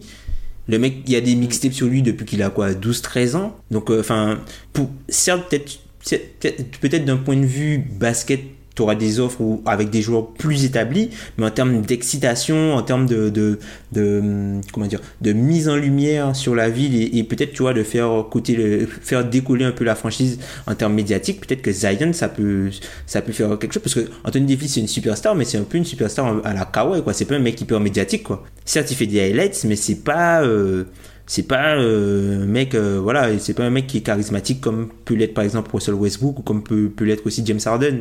Hum, hum, hum. Donc si on te propose, de- tiens, on va application concrète, on te propose une offre des Lakers, on sait en gros à quoi elle va ressembler, une offre des Celtics, on sait en gros à quoi elle va ressembler, et Zion, tu prends Zion. Ah oui, je prends la, moi je prends Euh, la mienne, hein. Moi, je prends, je prends Zion aussi. Parce que les Euh, Celtics vont pas mettre Tatum dans, dans l'offre. En fait, ça dépend qui a le first pick. C'est-à-dire que déjà, euh, toutes les équipes ne le proposeront pas. Je pense que les Bulls et, euh, et les Knicks, c'est les seules équipes susceptibles de proposer le first pick si elles l'ont. Mm. Parce que euh, les Knicks, euh, ils ont du cap. Donc, euh, enfin, je veux dire, moi, si on m'envoie le first pick, tu vois, je réfléchis à prendre Tim Hardaway Jr. en même Ah mais temps. faut le prendre, faut le prendre pour- si, si t'as Zion et Tim Hardaway. Non, mais c'est Ouais. ça, tu vois, c'est ça. Et évidemment, et, et- et éventuellement, je braque un, un Frank Nilikina. Ben sait que des fois, je viens le tanner un peu là-dessus. Bon, j'ai. Oui, bon, bah, si, si, si, si jamais euh, il traîne dans le coin et que j'ai une bague dans la poche, évidemment que je vais m'agenouiller et lui proposer, tu vois. mais- enfin, c'est ce genre d'amour que j'ai pour lui, mais euh, ou avec un autre joueur un peu intéressant comme ça, des Knicks, couplé à un first pick, bah tu vois, je- enfin je le prends, Tim Hardaway. Hmm, ouais, je vois, ça peut, ça peut vraiment se comprendre. Et surtout, si on est dans cette logique, il faut exister médiatiquement. C'est vrai que Zion, euh, ça c'est un point. Alors là, c'est mon petit combat, un de mes nombreux combats. C'est comme le choix Young à Atlanta, les gars. Il y a, il faut le comprendre aussi un peu comme ça. hein. Ramener Trae Young, c'est aussi Ouais. exister médiatiquement. Ouais, mais bon, après là, euh, pas de chance, c'est que Doncic est vraiment assez fort pour exister euh, Mhm. médiatiquement. Tu pouvais pas prévoir qu'il ferait autant de step back. Mais, mais de base, dans un marché américain, c'est logique de prendre la, la superstar d'une université américaine, surtout Mm. dans une franchise où on a parlé des problèmes des Pelicans, mais il faudrait Ah faire ouais, mais eux aussi c'est une heure et demie sur Atlanta pour tout comprendre. Ça peut se comprendre comme ça. Donc c'est vrai que pourquoi pas Zion à Zion à la Nouvelle-Orléans, ça vous redonnerait du peps, je pense. Ouais, ouais, ouais, ouais. Non, c'est sûr, hein, c'est sûr. Ok. Je sais pas si t'as, on en est à pratiquement 1h10 sur les, les Ouais, Pelicans. Non, non, mais c'est, est-ce que t'as un dernier point? Tu t'es dit ça, il faut absolument que j'en parle. Tu as encore une fois, la tribune est, est ouverte. Non, peut-être brièvement sur la hiérarchie des sources, euh, enfin des, des, des cibles, pardon. Euh, si on nommait euh, Zion, en gros, dans ce qui pourrait nous être proposé. Euh, moi, j'avais un plan sur un package des Lakers qui était euh, Ingram, Ball, euh, plus euh, soit Kuzma, soit Hart, euh, qui fait pas l'unanimité au sein de la fanbase des Pelicans, Tu m'étonnes. euh, qui serait plus euh, à viser Tatum et éventuellement Simmons. Euh, Simmons, je suis pas fan fan. Parce que c'est un joueur de plancher plus que de plafond. Et je pense que sa synergie avec Drew serait pas incroyable. Il a joué à LSU en plus, hein. Ouais, plus, ouais, ouais. Enfin, jouer, c'est un Enfin, mot. Ouais. enfin voilà, donc euh, brièvement ça, mais sinon rien d'autre. J'avoue que Simmons, moi je suis un fan de Ben Simmons, je m'en cache J'adore ce joueur. C'est vrai que c'est, j'entends deux trois murmures comme ça à droite à gauche. Ça te plairait pas trop d'avoir Ben Simmons euh, comme euh, nouvelle fondation de l'équipe? Bah, c'est comme je te dis, c'est un joueur de, de, de plancher pour l'instant. Donc, euh, en fait, c'est intéressant d'avoir un, un joueur de plancher quand t'as plein de joueurs moyens autour. Et nous, on n'aura même pas les joueurs moyens parce que potentiellement, on va perdre Randall, on va perdre, tu vois, d'autres joueurs Mm. comme ça. D'ailleurs, Donc, à voir, à voir. D'ailleurs, tu parles de, tu, je suis pas- tu je suis parles de. Randall. Dis-moi. Est-ce Ouais. que ce serait pas intéressant d'essayer de le transférer avant la trade deadline, du coup? Puisque pour le re-signer, vous l'avez Ah, bah, signé, c'est vous l'avez, maintenant, si. vous l'avez signé si. avec euh, une partie de la mid-level, et du coup, vous pouvez pas lui, enfin, il a un plus 1, et du coup, s'il décide de sortir de son contrat, vous pouvez pas le prolonger pour euh, plus de 125% euh, de son contrat la première année. C'est un, c'est- Et c'est un joueur qui, qui peut récupérer plus. On a, enfin, je, je l'ai surnommé un petit peu avant le podcast le, le, le Enes Kanter du poste 4, c'est-à-dire que c'est un joueur qui produit énormément statistiquement, mais au final, tu as l'impression que c'est plus un, un, un joueur type euh, bonne stat, mauvaise équipe que, que mauvaise stat, bonne équipe, Ouais. malheureusement. Et c'est un gars sur le, avec lequel tu as un plancher, en fait, dans ton. Tu as, tu as un plafond qui est assez bas quand il, quand il fait partie de tes 4-5 meilleurs joueurs. Donc du coup, est-ce que c'est pas, vu que maintenant tu as Jalil qui produit quasiment la même chose et qui est même plus intéressant défensivement, tu as Mirotic qui est un fit beaucoup plus naturel avec euh, Anthony Davis, est-ce que c'est pas, ce serait pas intéressant justement de le transférer avant la trade deadline pour euh, essayer de récupérer un petit quelque chose quoi pour euh, après essayer de, de, de monter euh, notre package? Si, euh, moi j'aimerais beaucoup ça, mais euh, il y a ce truc de Randall, c'est AD qui l'a recruté directement, c'est-à-dire il l'a appelé. Et au même titre de, de ce que tu parles, Ben, pour Ainge, qui arrête pas de se foutre de la gueule des mecs qui recrutent, il y a un moment où tu vois, genre, euh, s'il y a un gars, tu le recrutes un an et. euh, Enfin, tu vois, il faut, il faut aussi euh, donner une crédibilité à ta franchise. Donc moi j'aimerais bien, à voir si on peut faire les choses proprement, tu vois, si on l'envoie dans un endroit où il a des chances de briller plus et, et où il pourra être intéressant, enfin, dans un cadre intéressant pour lui sportivement, que. Tu vois, moi je, je suis vraiment pas fermé à cette idée, à voir les, comment c'est fait, quoi. Moi, j'avoue que je vois pas quelle équipe avec un peu d'ambition irait le chercher, donc tu l'enverrais forcément dans un une Peut-être équipe euh, Dallas. un peu à la à la ramasse. Tu penses que Dallas irait le chercher? Peut-être Dallas hein Je pense que Dallas c'est trop tard pour eux. hein. puisque c'est un mec de Dallas en plus. Mais en fait, Dallas, eux, ils ont pas de pic. Eux, ils veulent, je pense qu'ils veulent euh, juste, entre guillemets, se mettre sur la carte et faire en sorte que Luka, Luka Doncic brille le plus possible pour euh, après essayer d'attirer des agents libres. C'est-à-dire que c'est un gars qui, c'est un gars qui a une production de starter, voire même joueur niveau All-Star, mais qui est sur un contrat rookie. Donc, du coup, le fait que lui, tu as un, énorme rapport qualité-prix. Avec lui, tu peux te permettre de peut-être surpayer des joueurs qui fit avec son type de jeu, qui, pourront l'entourer pour faire en sorte d'améliorer ton équipe le temps que tu signes, euh, tu si- re-signes le contrat de Doncic. Donc pourquoi pas Randle pour eux? Et il faut voir après si tu peux si tu peux faire un swap, je sais pas moi, euh, Randle contre euh, euh, Wes Matthews ou je sais pas. Ah, je pense pas qu'il soit, je pense pas qu'il soit vendeur sur Matthews. hein. Moi je pense hein. Moi, je pense Ouais. surtout pas que tu vas chercher Randall. Enfin, moi, vu ce qu'il montre actuellement, euh, si tu veux, enfin, moi, je m'en éloignerai beaucoup. Mais Puisque, c'est vrai puisque Randle on c'est a quand pas même un up- c'est c'est quand même un upgrade sur sur Powell par exemple. Ouais, J'avoue, mais eh, on a, on a passé des années à taper la défense de Dallas qui commence petit à petit à se relever. je crois pas que le plan de ramener Randall il soit super, tu vois. Je, je trouve qu'il y a des limites. Mais on en a pas trop parlé. C'est vrai qu'au niveau des cibles, on parle beaucoup de noms. Mais pour les Pelicans, l'idée, ça serait vraiment de renforcer euh, poste 2-3. C'est vraiment là où il faut, il faut blinder. c'est soit, c'est soit le poste 3, euh, soit euh, un meneur. Ok. Parce que, euh, un, tu, vous savez très bien qu'un meneur, un meneur backup décent, ça change tout. Et du coup, si tu passes, enfin, si tu mets Peyton en, en deuxième meneur, et que, admettons que, bon, il y a plein de choses qui font que c'est pas possible, mais admettons tu mets Dragic à son niveau euh, en, en- Ça en n'existe starter, plus. Ça, ça change. Non mais, je sais, je sais. Ouais, je vois. C'est, il faudrait au moins un mec qui soit capable d'être, d'assurer le minimum. Et c'est vrai que là, actuellement, ils l'ont pu, ce mec-là, Mm. au Pelicans. Ça se comprend, ouais. C'est limite les deux cibles, c'est limite les deux cibles là, en gros pour les Pelicans. Il y a des, certains insiders qui ont parlé de Mike Conley. Moi, j'y crois pas forcément. Je pense que ce, ce serait possible, mais j'y crois pas forcément. Euh, après, l'autre joueur, ce serait peut-être Tim Hardaway, d'aller chercher Tim Hardaway à New York. Alors oui, Tim Hardaway, c'est un joueur à qui il reste encore euh, trois ans de contrat après cette année, euh, deux ans après cette année-là Il va coûter il, il 20 va millions. coûter hein. très cher il va coûter très cher mais en même temps si tu es la, la Nouvelle-Orléans qui va signer chez toi de toute façon? C'est qui c'est qui le dernier agent libre qui a signé à la, Nouvelle-Orléans? Qui de, de gros calibre bah Randall. de gros calibre c'est-à-dire un mec qui était déjà euh, Ouais, bah, après, j'ai du mal. je- tu sais, Tom, que j'ai toujours du mal avec ça parce qu'en fait, il y en a pas. Enfin, sur les 15 dernières années, des gros free agents de gros calibre, il y en a pas 50 000, quoi. Donc, forcément, Ouais, il y en a qui sont laissés, Et en sont plus, laissés euh, sur le vous, oubliez un peu vite Elfrid Payton à mon goût, donc. euh, mais mais c'est vrai- c'est vrai que on peut comprendre que forcément enfin moi je vous écoutais parler et je me suis dit mais je comprends pourquoi Davis il va partir quand les solutions qu'on apporte pour potentiellement améliorer l'effectif c'est un Mike Conley vieillissant et Tim Hardaway bah, puisque t'as pas grand chose de mieux hein. t'as pas grand chose de mieux en fait sur le marché Ouais. Je me souviens pour Bah, l'épisode de Noël, des- on avait fait les cousins.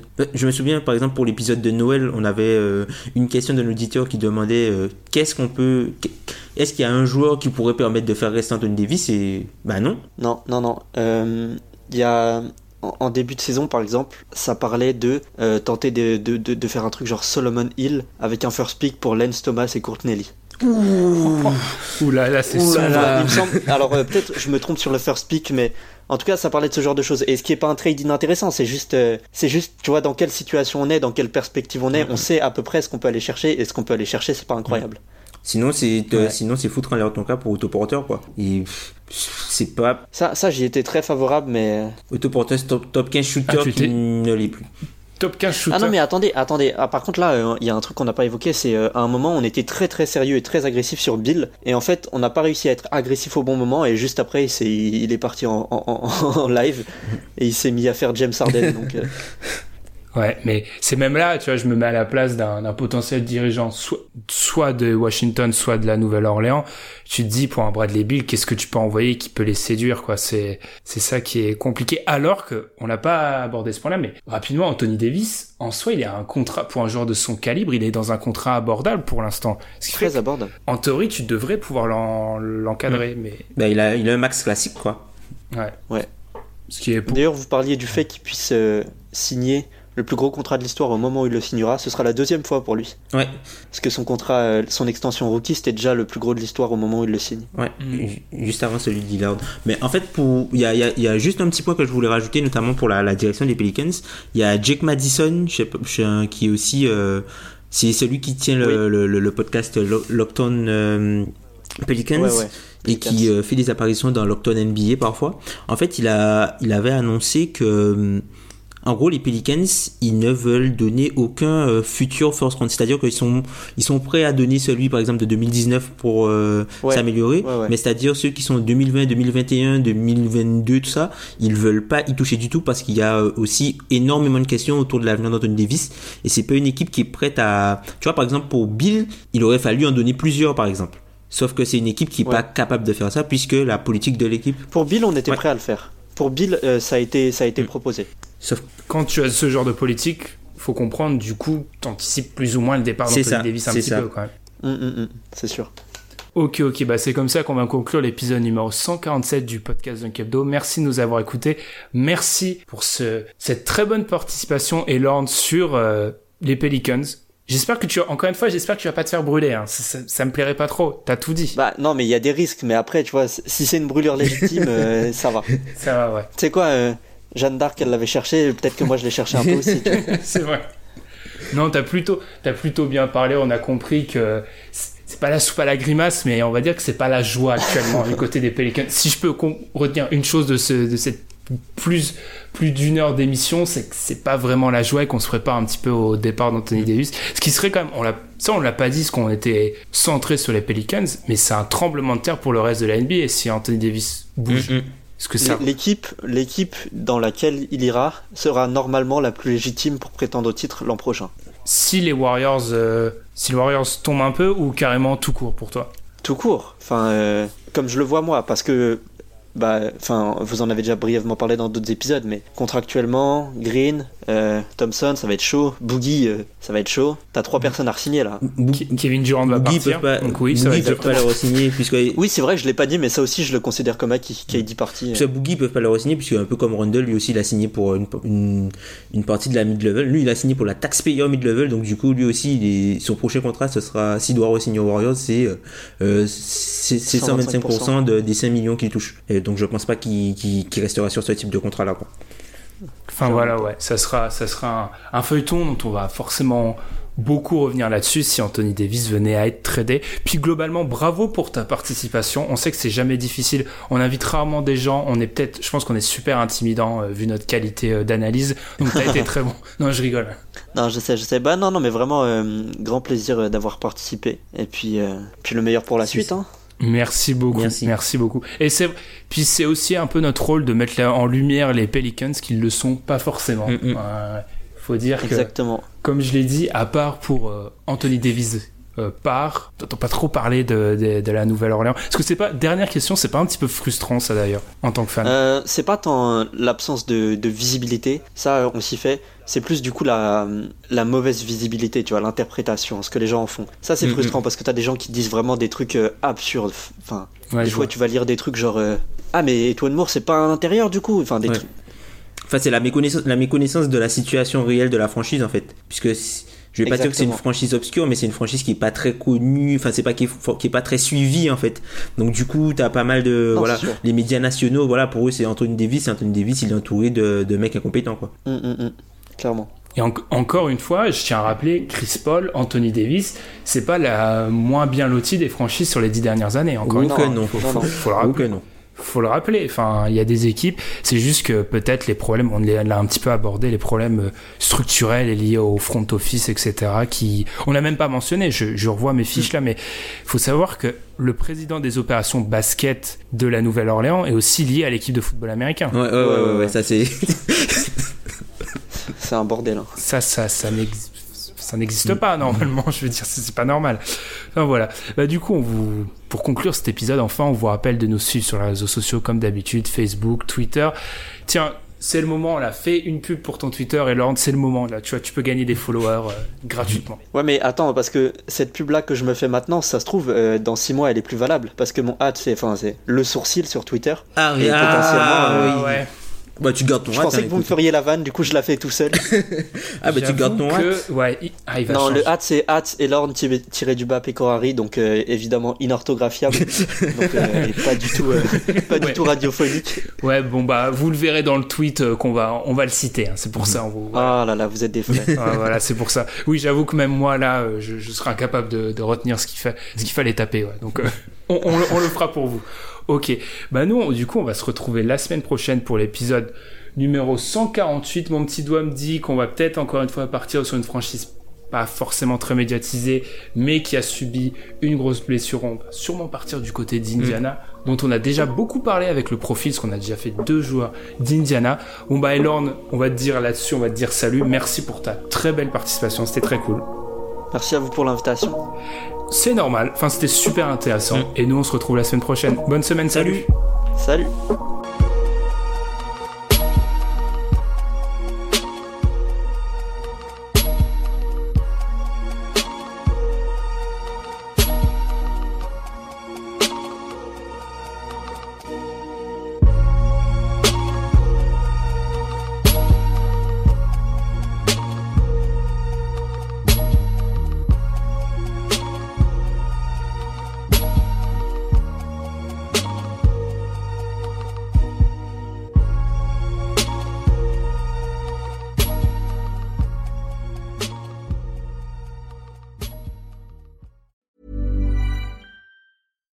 It's Paige DeSorbo from Giggly Squad. High quality fashion without the price tag. Say hello to Quince. I'm snagging high-end essentials like cozy cashmere sweaters, sleek leather jackets, fine jewelry, and so much more. With Quince being 50 to 80% less than similar brands. And they partner with factories that prioritize safe, ethical, and responsible manufacturing. I love that. Luxury quality within reach. Go to quince.com slash style to get free shipping and 365 day returns on your next order. Quince.com slash style.